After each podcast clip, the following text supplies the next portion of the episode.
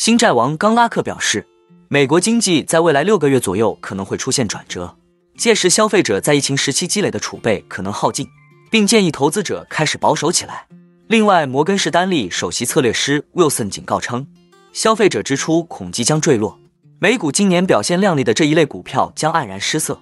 最后，我们观察到拜登参观通用汽车工厂时，现场对罢工的工人们说：“坚持下去，你们有权得到大幅加息和其他福利。”马斯克称，加薪百分之四十和每周工作三十二小时将无疑推动通用汽车、福特汽车和克莱斯勒进入破产的快车道。哈喽，大家好，欢迎来到我的财经老师说，带您用宏观经济解读世界金融市场。如果您也有不动产买卖相关问题，以及股市投资经验的看法分享，都欢迎留言或私讯我们。另外，我会不定期在社群贴文分享近期不错的房产物件和值得注意的类股以及投资个股。如果您也喜欢这样的内容，欢迎订阅我的频道，并打开小铃铛。这样才不会错过最新的影片通知哦。那我们就开始今天的节目吧。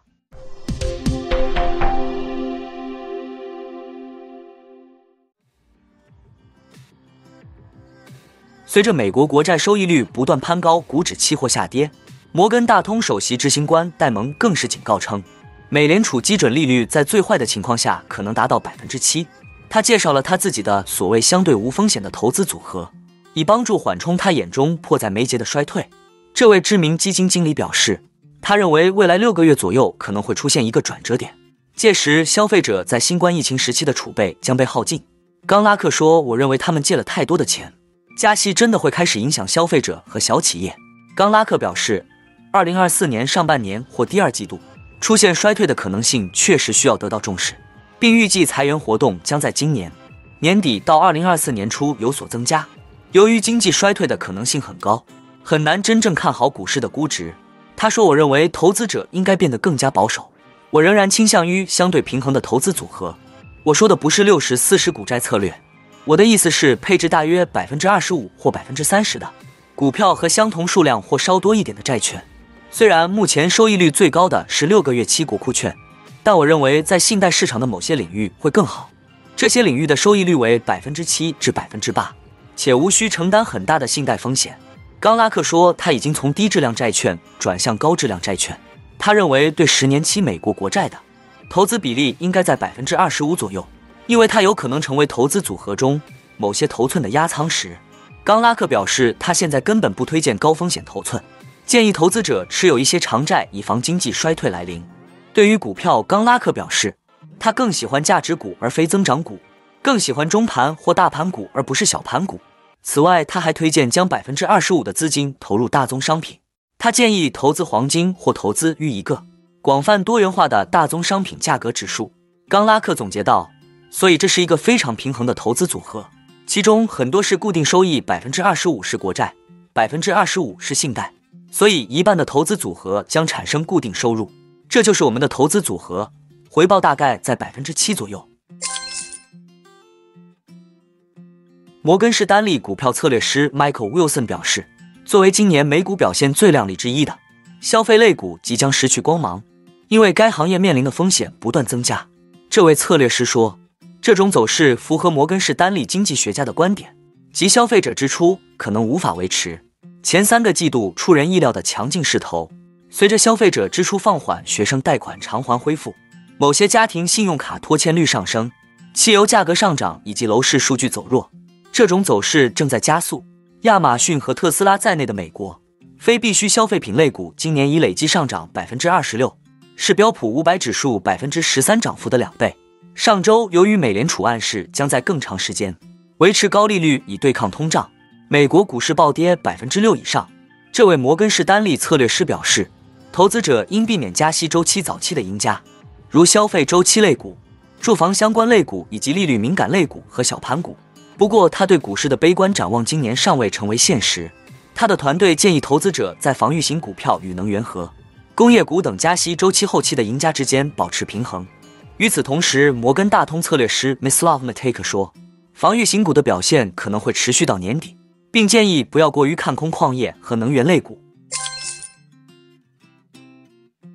美国汽车业的大罢工形势可能更严峻。美东时间九月二十六日周二，在参观通用汽车位于底特律郊区的一家工厂时，美国总统拜登表示支持全美汽车工人联合会提出的大幅加薪要求。他说，工人们早在二零零八年以及之前就拯救了汽车行业，做出了很多牺牲。当时汽车企业陷入困境，而今他们的境况很好，所以工人的待遇也应该很好，收入应该要比现在拿到的多得多。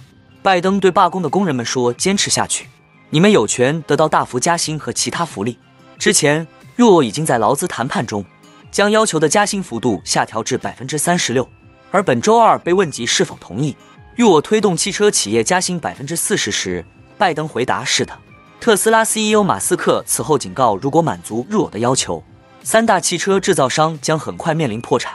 马斯克在原名推特的社交媒体 X 发帖称，加薪百分之四十和每周工作三十二小时将无疑推动通用汽车、福特汽车和克莱斯勒进入破产的快车道。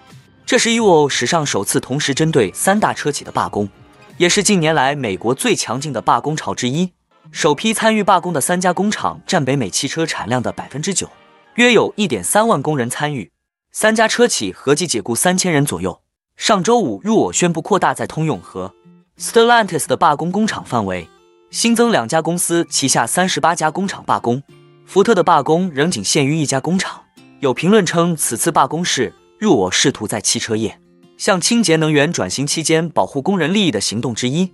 罢工真正反对的是新技术收割，因为向电动汽车转型可能会消除许多岗位。并显著改变或重新安置其他岗位。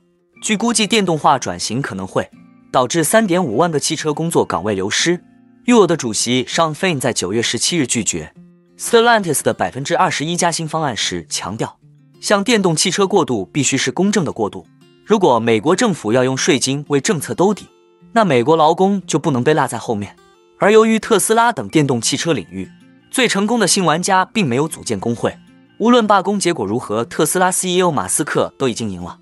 三巨头肯定会花更多的钱，任何加薪都将进一步提升特斯拉在电动汽车领域的巨大成本优势。不过，有专家认为罢工也会波及特斯拉。若我获得更高工资的能力，可能会在特斯拉重新组织工会的过程中给特斯拉带来压力。最后，我们总结一下：若美国三大车厂罢工加剧，也有助于特斯拉在美国的市占率提升。因特斯拉不属于与我成员，在美国产能市占率约百分之七。